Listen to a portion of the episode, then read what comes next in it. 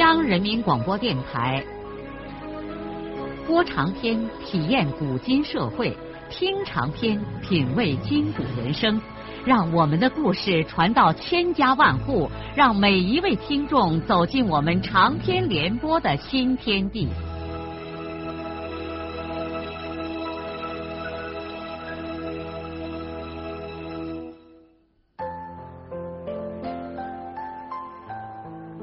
听众朋友，请继续欣赏荣获茅盾文学奖的、由中国文联出版社出版的路遥的长篇小说《平凡的世界》，由李野墨演播。冯世宽刚刚坐进沙发，就直截了当的对田福军发起了牢骚：“哎，明川这个人也有点太过分了。”怎么了？把咱们地委和行署各罚了二百块钱的款呢？因为什么呀？嗨，说咱们卫生搞得不好，不好那就当然应该罚嘛。怎么不好啊？咱们按照市上要求的标准，机关干部几乎两天停止办公，打扫卫生。实际上比别的单位搞得都好，可是明川在市上负责这件事儿，嘿嘿，带着检查组来咱们这儿转了一圈，硬说是不行，坚持要罚款。这回可倒好，下级机关罚起了上级机关，这不成了笑话啊！我说石宽啊，你不要为这件事生气。我看你要理解明川，他这样做有他的道理。他罚地委和行署，其他的机关也许就不敢敷衍了事了。你说呢？咱们虽然是上级机关，但是这个城市是由市上管理的，咱们还要尊重人家的政令和有关规定啊。我看明川这样做还是有气魄的。我留心过。省委大门口上挂着市上给颁发的一块卫生先进的红牌子，那上面的编号是零零幺。省军区也有那么一块，编号是零零二。你看这可笑不可笑？难道机关的级别最高，那卫生也就最好啊？那也不能把好的说成坏的。我看明川的态度。就是地委行署把院子那吸尘器清扫了，哼，也得罚咱们的款呢。我相信你说的嘞，石宽，既然是这样，你不妨来个高姿态，干脆对市上罚咱们的款表示欢迎，这也算是对他们工作的一种支持嘛。呵呵，哎，那就算了，我。也不表示欢迎，他们要罚也就罚去吧。说罢，站起身来要走了。石宽呐，你还有什么事儿吗？再没什么，就是这个事儿。我原来还想让你给明川打个电话，让他把咱们给饶了。田福军大为惊讶。冯世宽竟然为这么样的一件事情来专门找他，哎呀，这个人办事儿也真是太认真了。冯世宽临出门之前告诉田福军说，前几天碰见李登云，向他查问田福军回来了没有，说是想和田福军谈点事情。田福军对冯世宽点了点头，说：“啊，我过一会儿给他打个电话吧。”冯世宽走了以后，田福军的心里头嘀咕：李登云想谈什么事儿呢？看来必定是关于向前和他侄女的关系问题。但是这件事情不是由他和李登云就能够解决的。他们可以解决地区和卫生局的问题，但是没有办法解决自己儿女的感情问题。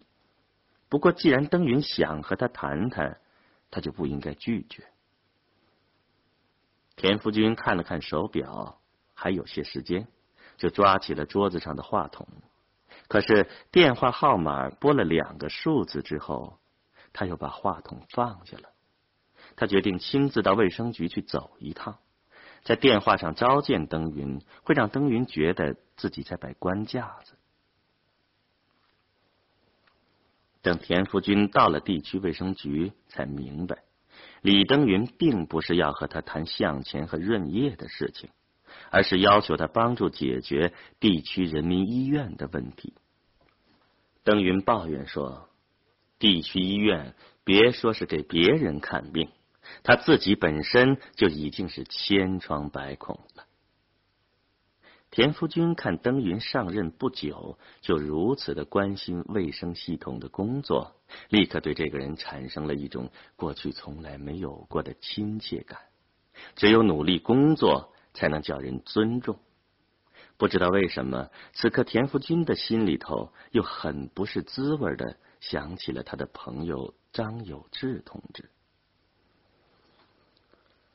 既然登云这样热心。他田福军就不能怠慢。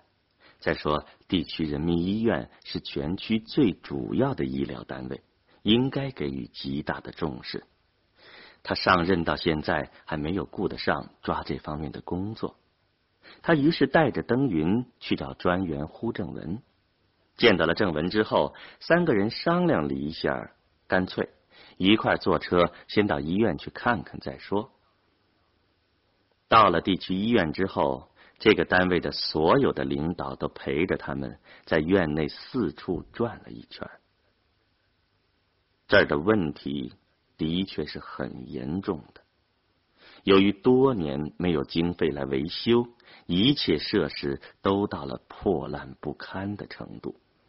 门诊楼的二楼走道里漫流着从厕所的破水管里涌出来的污水。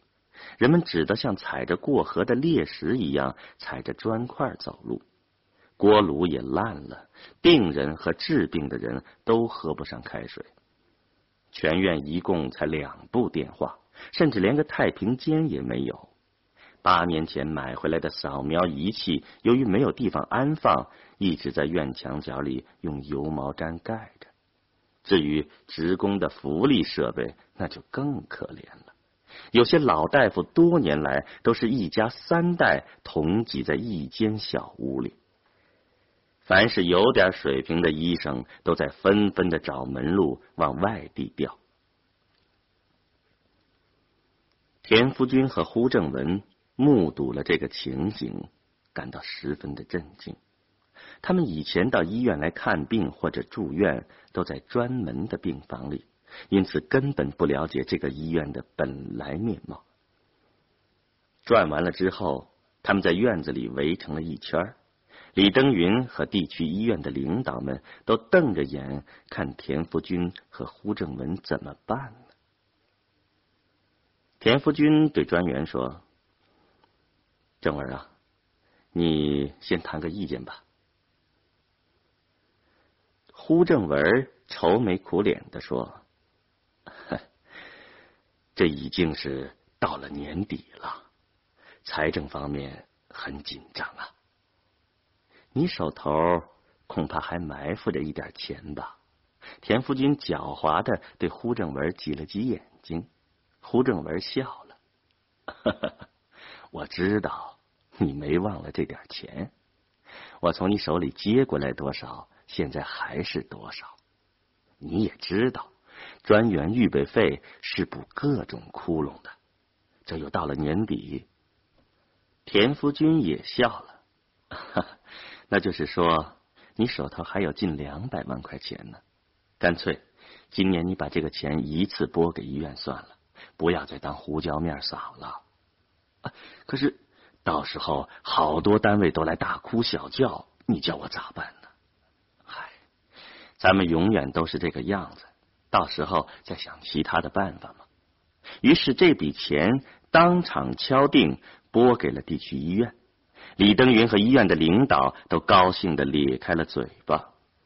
他对医院的领导们说：“钱给了你们，事情办不好，可要找你们算账啊。”两天以后的一个上午，著名老作家黑白由地区文化局长杜正贤和黄源文艺的主编贾冰陪同着前来拜访田福军。黑老是名人，一到黄源就由杜局长亲自出面接待。另外，机灵的杜正贤知道黑老是田书记的老朋友，因此更不敢怠慢。另一个寸步不离黑老的人是贾冰。贾诗人不仅仅是省作家协会的会员，而且还是个理事。现在黑老师到了黄原，他得格外卖劲儿的招待这位本省文学界的泰斗。在这三个人到来之前。田福军已经把侄女润叶从团地委叫了过来，让润叶收拾了一下办公室的会客间，又去买了一些瓜子、水果和本地的土特产，摆在茶几上。田福军拉着黑老的手，把黑老敬让在正中的沙发里，他紧挨着坐在了旁边。杜正贤和贾冰分坐在两头。润叶赶紧给客人冲茶敬烟，两个老朋友按照中国人的习惯，先问候了一番身体状况，互相都说好着嘞。紧接着又开了一些亲切的玩笑。平时都爱抢着说话的文化局长和诗人，此刻都像听报告似的，老老实实的坐着，谁也不敢插嘴，只敢咧开嘴巴陪着笑。田福军对黑老说：“你这次到原北县是故地重游，一定有不少的感慨呀。”黑白的脸上露出了一丝忧伤。也许是最后一次喽。这次到原北跑了一趟，是有不少感慨啊。不瞒你说，也有点心里头难过呀。田福军一怔，他没有言传，等待着黑老继续说下去。黑白两手一摊，脸上的忧伤变成了痛苦。唉，我没有想到，农村已经成了这个样子，这完全是一派旧社会的景象嘛！集体连个影子都不见了。大家各自顾各自的光景，谁也不管谁的死活。过去一些不务正业的人在发财，可有的困难户却没有集体的关怀，日子很难过下去。农村已经出现了严重的两极分化，对干部中间的积极分子也都埋头发家致富去了。咱们在农村搞了几十年的社会主义。哼结果不费吹灰之力就荡然无存喽。黑白的一番话，使田福军一时不知道应该如何对答。老朋友给他描绘了一幅多么可怕的图景啊！田福军原来以为作家的思想是应该能够站在时代的前列的，可是想不到黑白同志竟然比最保守的基层干部。都要更不理解农村的改革。仅从这一点来看，改革就是一件多么艰难的事儿啊！田福军一边诚心的听黑老说话，一边赶紧把那些吃的东西往黑老的身边挪。聪明的润叶为了缓解空气，也热情的招呼着脸生屏气的杜正贤和贾冰吃东西。田福军把几颗大红枣塞在黑老的手里，脸上堆着笑容说：“黑老，你说的这些现象的确是存在的。可是农村既然发生了这么重大的变化，要是出现问题也是不可避免的。你熟悉历史，古今中外任何大的社会变革都不可避免的要出现各种各样的问题嘛。”可是，咱们还是要从最主要的方面来看这种变革是否利大于弊呀。紧接着，田福军就用一系列的数字给黑老列举了农村改革前后的状况，这是对黑老最有说服力的回答。黑白听得渐渐的咧开了嘴巴。他说：“啊，你说的也许都是事实，可是我思想上很难转这个弯儿啊。”黑白大概也觉得谈话过分严肃了一些，脸上露出了些笑容。你想想吧，自己一生倾注了心血而热情赞美的事物，突然被否定的一干二净，这心里头不难过是不可能的喽。田福军理解黑老的心情。黑老在很大程度上说的是他自己的那部长篇小说《太阳正当头》。这本描写合作化运动和大跃进的书是黑老一生的代表作。他在其间真诚的讴歌的事物，现在看起来很多方面已经站不住脚，甚至是幼稚可笑的。作家当年力图展现证据，可是没想到他自己。却成了悲剧。田福军带着某种安慰的口吻说：“黑老啊，有一点是肯定的，以后的人们绝不会怀疑你当年的讴歌完全是出于真诚。至于你当时的认识和判断，那不可能超越时代的局限性。”这种现象，古今中外的大作家也不乏其例嘛。我好像记得列宁在评价列夫·托尔斯泰的时候，也指出了他在这个方面的局限性。但是列宁并没有因此而否定托尔斯泰嘛，反而称赞托尔斯泰的作品是俄国革命的一面镜子。我是个外行，胡说八道。不过你的太阳正当头。的确细致的描写了当时农村的社会生活，这一点就足以使以后的读者仍然要读这本书。我觉得不能因为作家对当时的生活做出了不准确的认识和结论，就连他所描写的生活本身也丧失了价值吗？这个方面最典型的例子就是托尔斯泰。田福军的这套文艺理论。尽管过于牵强，却一下子把黑老说的高兴了。他竟然竖起一只拇指，对田福军说：“哎呀，谁说你是个外行啊？你比内行还内行。你要是搞文学艺术，一定能成大事业。”哈哈哈！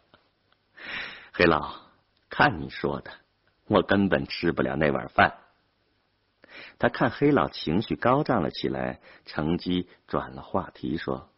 黑老，你到黄原来，一定要对咱们地区的文化事业给予指导啊！田福军指了指旁边的杜正贤和贾冰，他两个负责这方面的事儿，有什么你就给他们说。你也知道，咱们山区文化落后，人才留不住。杜正贤赶忙插话说：“啊，对，我们已经安排黑老为全区文化艺术界做一次报告了。”黑白同志也就不客气的指导起黄原的文化工作来了。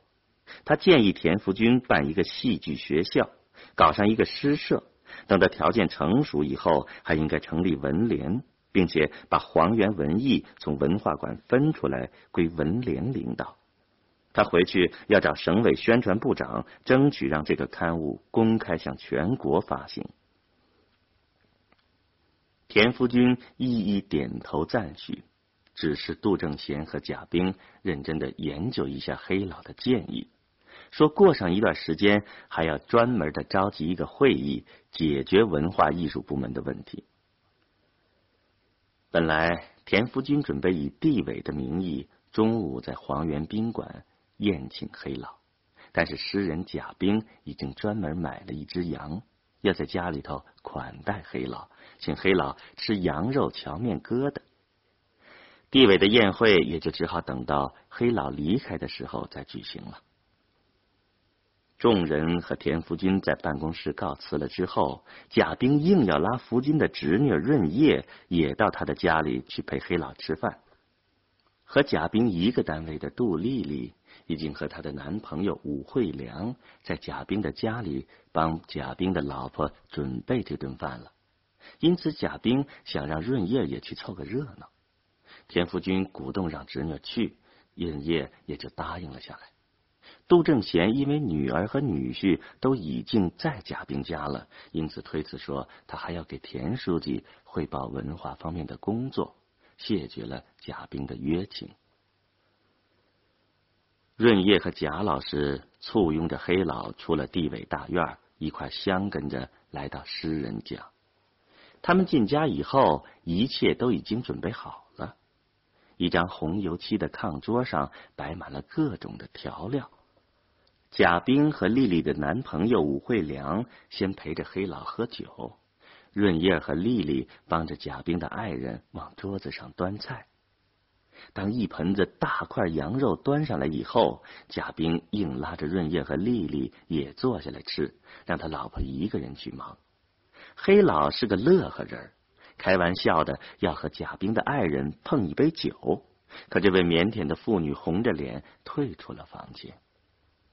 诗人有点尴尬的对黑老说：“ 我老婆是个土耳其，她怕生人，请黑老不要介意啊。”说完这句话之后，诗人借着几杯酒落肚，竟然动情的给客人讲起了他和他老婆的爱情故事。他告诉大家，他的老婆一个字儿也不识，他们是同村，又是邻居。在他上大学的时候，他把唯一的亲人老母亲一个人丢在了家里，全靠他现在的爱人照料。可是那个时候，他们什么关系都不是，只是同村的邻居。当时贾冰已经在大学爱上了同班的一位城市姑娘，可是后来贾冰的母亲非让他和现在的这个爱人结婚不可。说如果他不答应这件事儿，他老母亲就要一头碰死在他的面前。贾冰没有办法，只好在爱情和孝心之间选择了后者。结了婚以后，贾冰才知道，在那些困难的岁月里，当时他爱人为了照顾他母亲，偷拿他们自己家里的东西，曾经挨过自己父亲的打骂。天长日久。他觉得他爱人是这世界上最好的女人。现在他的老婆办起了营业执照，在二道街上卖羊杂碎，起早贪黑的为他操持家务，还给他生了三个胖小子。他的工资月月花得个精光，家庭全靠老婆来养活。有的时候他还要跑到市场上向老婆要零花钱呢。冲动的诗人说的是泪水满面，弄得客人也都吃不成饭了。我们是先结婚后恋爱，我现在最大的愿望是明年天气暖和以后，带上我老婆去逛一回省城。我要把她引到皇后、王后的陵墓跟前，说：“我老婆和你们一样伟大。”哈哈哈哈诗人说着说着，又破涕为笑。他赶紧招呼客人们吃他的土耳其老婆做的荞面疙瘩羊心汤。于是众人也都笑了，但是润叶没有笑。他一直沉默的听着诗人说他和他爱人的故事。不幸的人最怕听别人说他们的幸福。